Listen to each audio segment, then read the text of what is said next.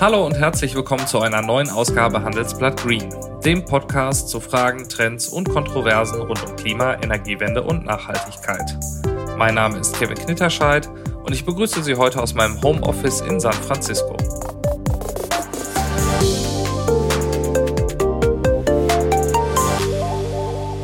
Für das Handelsblatt berichte ich ja im Moment als äh, Tech-Korrespondent aus dem Silicon Valley und äh, da gab es in der vergangenen Woche ein Thema, das mich natürlich ganz besonders beschäftigt hat. Äh, das war die Consumer Electronics Show, kurz CES in Las Vegas. Und ich konnte die Messe wegen der aktuellen Corona-Lage in den USA hier leider nicht persönlich besuchen, aber ich habe mir die Produktpräsentationen natürlich per Stream angesehen. Und da fiel mir zwischen den ganzen neuen autonom fahrenden Fahrzeugen und Haushaltsrobotern und Fernsehern ein Trend auf, ähm, der fast alle Unternehmen gleichermaßen beschäftigt hat. Und das äh, war das Thema Nachhaltigkeit. Und äh, uns Verbrauchern ist wahrscheinlich oft nicht bewusst, welche Probleme gerade die Elektronikindustrie an dieser Stelle zu lösen hat. Ähm, das fängt an mit umweltfreundlichen Verpackungen ohne Plastik, die immer häufiger werden und äh, hört auf bei Millionen von alten Smartphones, die bei uns allen noch äh, irgendwo ungenutzt in den Schubladen rumliegen. Und der Elektroschrott, der es dann tatsächlich in den Müllkreislauf schafft, äh, das sind jedes Jahr immerhin mehr als 50 Millionen Tonnen, äh, der kann dann meistens nicht vernünftig recycelt werden. Denn äh, viele Elektronikprodukte bestehen aus komplexen Verbundwerkstoffen, die können dann am Ende nur noch verbrannt werden. Das ist schlecht fürs Klima und das verschwendet auch viele Rohstoffe, die vielleicht an anderer Stelle benötigt werden.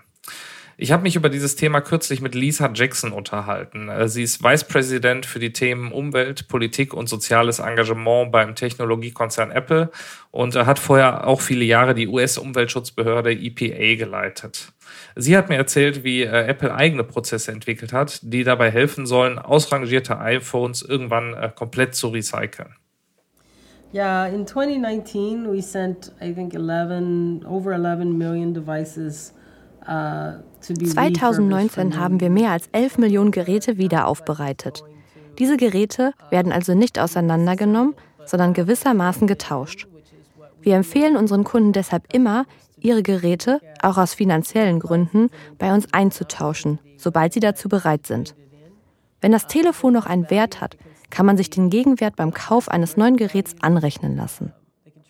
Wenn das Gerät keinen Wert mehr hat, und das trifft auf etwa 10 Millionen Geräte zu, die wir 2019 zurückgenommen haben, geht es entweder in unser Recyclingprogramm oder sie werden von unserem Zerlegeroboter Daisy auseinandergenommen. Aktuell sind das ca. 1,2 Millionen Geräte pro Jahr. Aber ob Sie es glauben oder nicht, wir suchen eher noch Geräte, die Daisy zerlegen kann. Das ist auch eine wichtige Botschaft an die Zuhörer. Selbst Geräte, die eigentlich keinen Marktwert mehr haben, kann man zu uns bringen. Wir können die darin enthaltenen Rohstoffe für die Produktion weiterer Geräte nutzen. Dafür müssen wir keinen Bergbau betreiben, wir sparen Wasser, Energie und CO2-Emissionen.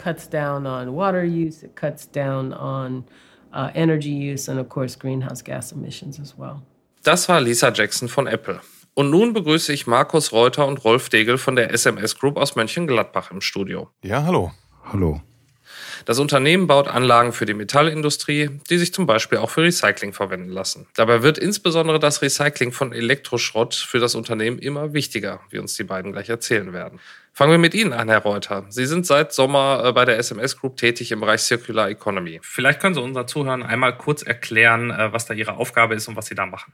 Ich habe einen langen Weg, der kommt aus Südafrika und habe schon da einen ziemlich ähm, engen Kontakt zur Metallproduktion und habe daher auch immer die Metalle im Kreislauf gesehen. So eigentlich war die, der Weg zur Circular Economy eigentlich einer, der meinen Lebensweg auch ähm, äh, durchläuft. Die Aufgaben ganz einfach. Als Metallurge, wenn man da über Circular Economy spricht, eventuell kommen Materialien wieder in, am Ende des Lebens wieder in einen Kreislauf hinein und da spielen metallurgische Reaktoren eine große Rolle. Und die Aufgabe da ist in dem Team, unter anderem diese Reaktoren ähm, zu entwickeln im Sinne des Kreislaufs, ein Circular Economy. Und dann natürlich, es ist ja nicht nur ein Reaktor, das sind all die ähm, Stakeholders, die da eine Rolle spielen. Das heißt Product Design, die Primärproduktion, die, ähm, das End of Life, das Einsammeln und natürlich wieder das Umschmelzen oder Umformen wieder in ein Produkt, das Metall sein kann, Material und so weiter. Jetzt haben Sie es erwähnt. Äh, Recycling ist ja in der Metallindustrie schon seit vielen Jahrzehnten ein Thema. Also Stahlschrottrecycling ist, äh, ist ja keine neue Technologie, die kennt man schon sehr lange. Ähm, was allerdings jetzt relativ neu dazugekommen ist, zumindest für mein Verständnis, äh, ist, ist das Urban Mining. Also es geht da wirklich um äh, kleinste Metallmengen, die man da aus einzelnen Produkten ähm, herausholt. Und das macht die SMS Group ja auch. Ähm, wie, wie funktioniert das? Wie muss ich mir das vorstellen? Ja, vielleicht kann ich auch darauf eingehen. Äh, Urban Mining ist natürlich auch ein weiter Begriff. Äh, aber es ist natürlich so, dass äh, jede Stadt und jede Lokalität auch sämtliche Rohstoffe auch äh, in sich trägt, indem diese Rohstoffe schon in, in Brücken, in Bauwerken, in, in Anlagen, in elektronischem Equipment und so weiter schon mit verbaut sind. Und ähm, diese nach einem End-of-Life-Cycle stellen natürlich einen wichtigen Rohstoff dar, den man dann wieder dazu nutzen kann, um dann auch die Metalle aus diesen Rohstoffen wieder zurückzugewinnen. Äh, einmal gibt es natürlich dann äh, kurzfristige Rohstoffe, das heißt alles, was dann in Handys dann ist und in Waschmaschinen und so weiter, das kann man, darauf kann man relativ schnell wieder zurückgreifen. Und dann gibt es natürlich noch andere Komponenten, die sind dann wesentlich länger dann auch in Bauwerken und in Brücken und so weiter gebunden sind. Aber ähm, natürlich ist auch das Thema Circular Economy ein ganz wichtiger Bestandteil auch für dieses Thema Urban Mining. Wie wird denn äh, bislang oder wie wurde denn in der Vergangenheit äh, bislang mit diesem äh, Elektroschrott umgegangen? Also wie muss ich mir das vorstellen? Ist es vorher einfach wirklich in die Müllverbrennungsanlage gegangen und dann verloren gewesen? Ähm, oder hat man sich da keine Gedanken drum gemacht? Wie, wie sieht da die Vergangenheit aus? Ja, das ist, äh, das ist eine sehr gute Frage. Also es hat natürlich eine lange Entwicklung genommen. Erstmal, äh, früher ist es tatsächlich so gewesen, dass man äh, viele von den äh, Schrotten einfach irgendwo deponiert hat. Äh, legal oder illegal. Ähm, auch der, der Schrott als solches ist nicht besonders interessant gewesen, auch äh, ich sag mal von den Rohstoffen her, weil die Rohstoffe auch von den Preisen her auch günstig genug waren und auch, sagen wir mal, die primären Einsatzstoffe wie Erze und Konzentrate auch genügend vorhanden waren. Das hat sich natürlich jetzt im Laufe der Zeit enorm geändert und ähm, Insofern, äh, die, es hat jetzt auch dazu geführt, dass jetzt auch nach und nach die Recyclingraten jetzt auch deutlich steigen, dass man wesentlich mehr Material sammelt, dass man auch, wie wir auch als Firma, Verfahren entwickelt, wo man auch effizient diese ähm, Wertstoffe aus den Rohstoffen oder aus diesen äh, Schrotten dann wieder zurückgewinnen kann. Und äh, da hat es natürlich jetzt eine Entwicklung gegeben, wenn Sie sich einfach angucken, in der Vergangenheit, da hat es also, wenn wir jetzt auf Elektronikschrott eingehen, äh, da hat es also, ich sag mal, vielleicht 10 Millionen Tonnen an, an, ähm, an Elektronikschrott gegeben. Jetzt äh, heutzutage ist es so, dass es äh, bis zu 60 Millionen Tonnen dass, äh, weltweit jetzt Elektronikschrotte gesammelt werden. Und die Prognosen gehen dahingehend, dass wir in 2030 mit äh, über 70 Millionen Tonnen an E-Schrott, Elektronikschrott rechnen können. Äh, das hängt erstmal damit zusammen, dass natürlich mehr äh, produziert wird. Aber es hängt auch damit zusammen, dass die Recyclingraten jetzt auch weltweit in den Ländern jetzt deutlich gesteigert werden. Kann man heute schon in ein besseres Morgen investieren? Ganz sicher ja.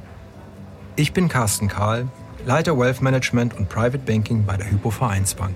Wenn Sie gerne etwas gegen den Klimawandel machen möchten, wenn Sie in nachhaltige Firmen investieren wollen, wenn es für Sie wichtig ist, dass Ihr Geld hilft, die Umwelt zu entlasten, sozial gerecht zu sein und ethisch verantwortlich zu wirtschaften, dann sind wir bei der Hypovereinsbank da, um Sie dabei zu unterstützen. Mit unserer Expertise und unseren Produkten. Bei uns ist nachhaltiges Handeln seit 2006 Teil der Firmenphilosophie. Und wenn wir mit Ihnen über nachhaltiges Investieren sprechen, dann sprechen wir aus Erfahrung. Schauen Sie doch mal bei uns vorbei. Mehr dazu auf hvb.de oder gleich hier in den Show Notes.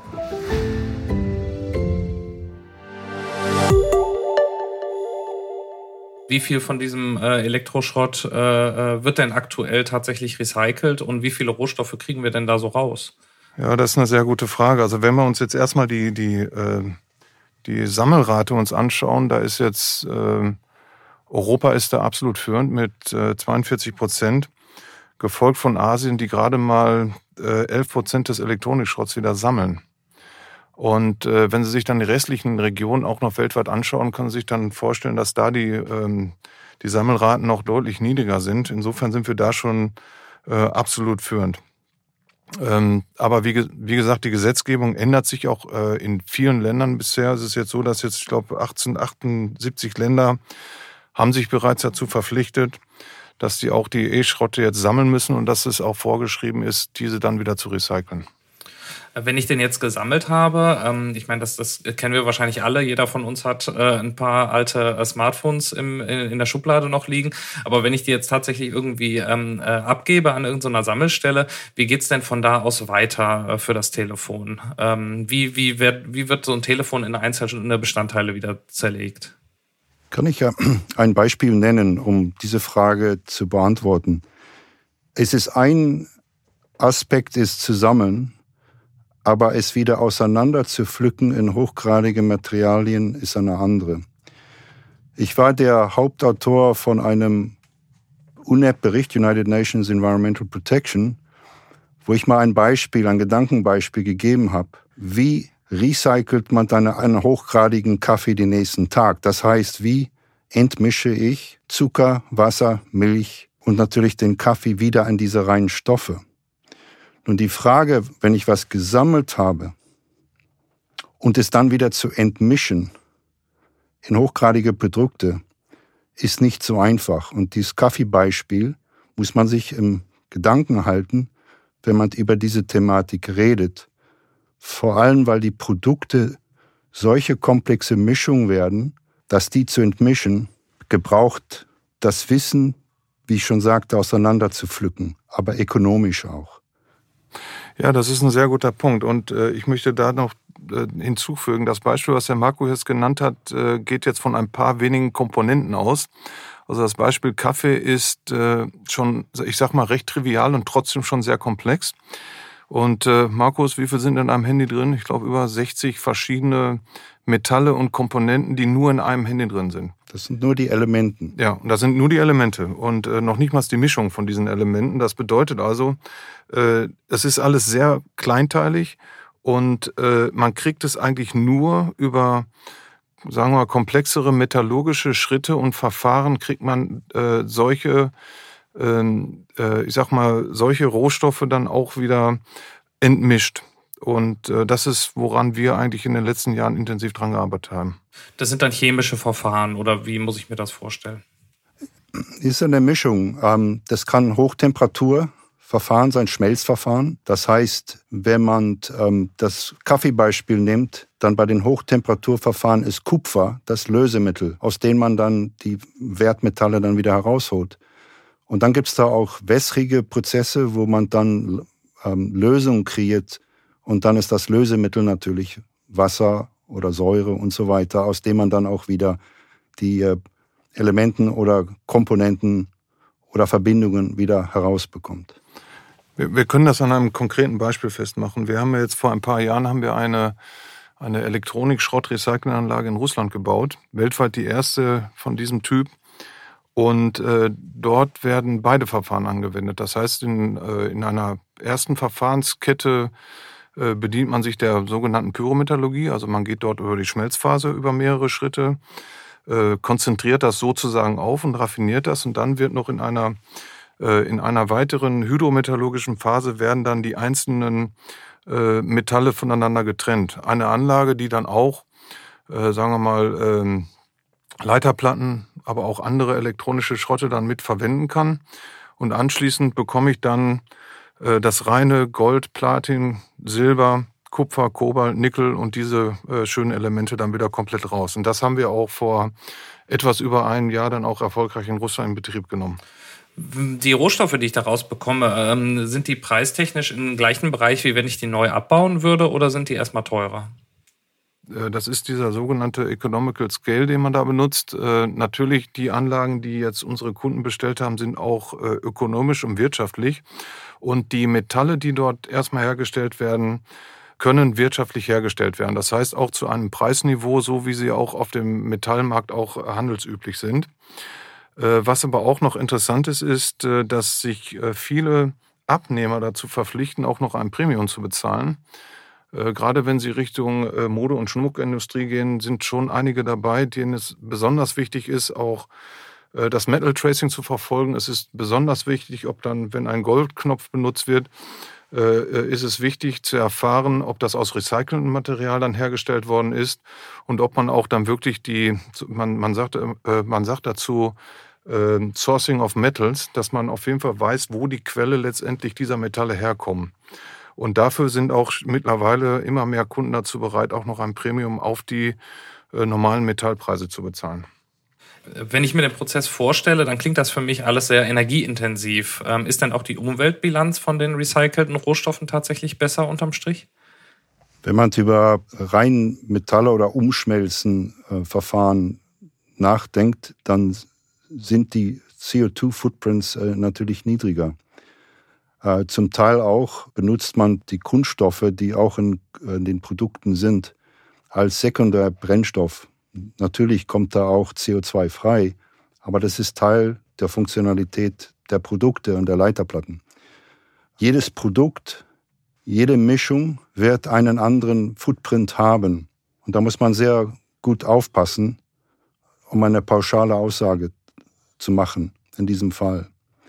So, aber das ist ähm, von der Footprint von relativ zu Primary ist es weniger, weil man öfters nur umschmilzt. Nicht auch noch reduktiv, wenn ich so das Wort benutzen kann, äh, den Weg geht. Ich, ich kann das nur bestätigen, weil wir mittlerweile äh, in der Lage sind, auch sämtliche Verfahrensschritte und kom die kompletten Anlagen auch ähm, zu simulieren und können durch diese Simulation und metallurgischen Berechnungen und Simulationen auch den Carbon Footprint sehr genau bestimmen. Und insofern können wir auch intern dann auch äh, Berechnungen äh, durchführen, die dann auch, äh, die auf jeden Fall dann auch die, äh, die Primärroute, also vom Erz und Konzentrat kommt, die Route mit der Sekundär, also mit der Recyclingroute vergleichen. Und die Ergebnisse sind eigentlich dort sehr eindeutig dass also die Recyclingverfahren also hier einen deutlich verbesserten Carbon Footprint haben. Und das Ziel ist es auch bei uns, auch durch eine Weiterentwicklung der Technologie auch komplett CO2-neutral zu werden. Und äh, da sind wir auf jeden Fall jetzt auch auf dem besten Weg. Ähm, Sie haben die zunehmende Komplexität unserer Produkte ähm, des täglichen Lebens angesprochen, insbesondere auch bei Elektronikprodukten. Ähm, da würde mich interessieren, aus äh, Sicht eines Herstellers von Recyclinganlagen, ähm, was können die äh, Hersteller von Elektronikprodukten tun, äh, um, um die Recyclingfähigkeit vielleicht auch von Smartphones oder, oder Laptops oder Tablets zu erhöhen?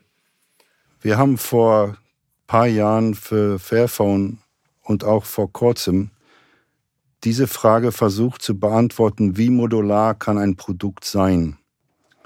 Und die Frage ist, die man sich dann stellen soll, wie viele Module sind minimal nötig, um maximales Metall zurückzugewinnen oder Material? Das heißt, wenn Sie von einer Recyclinganlage sprechen, ist die Frage auch, will man ein Produkt in tausend Stücke zerlegen oder Millionen oder Trillionen, wenn es nicht, wenn es sehr komplex als Verbundmaterial, als funktionales Material im Produkt ist. Wenn es einfach ist, geht das. Wenn es komplex wird, wie ich sagte, ist dann die Frage, sind zwei Module, zehn oder zwanzig oder wie viel nötig für ein bestimmtes Produkt, um sicherzustellen, dass man aus dieser komplexen Mischung, wenn man sich zurückdenkt an Kaffee, um da maximales Material rauszuholen. So, was der Smartphone-Produzent dann überlegen soll, und das hat Fairphone eigentlich sehr schön vorangetrieben, wie viele Module bringen das maximale Material zurück?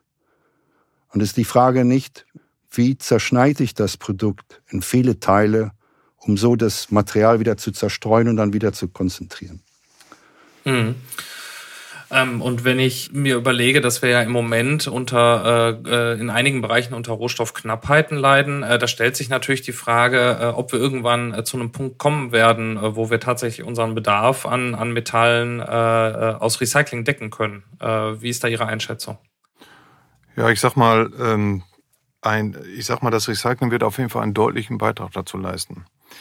Man braucht immer einen gewissen Prozentsatz an sozusagen jungfreundlichem Material. Das heißt, man braucht äh, Material, was aus Erz oder aus Konzentrat dann gewonnen wird.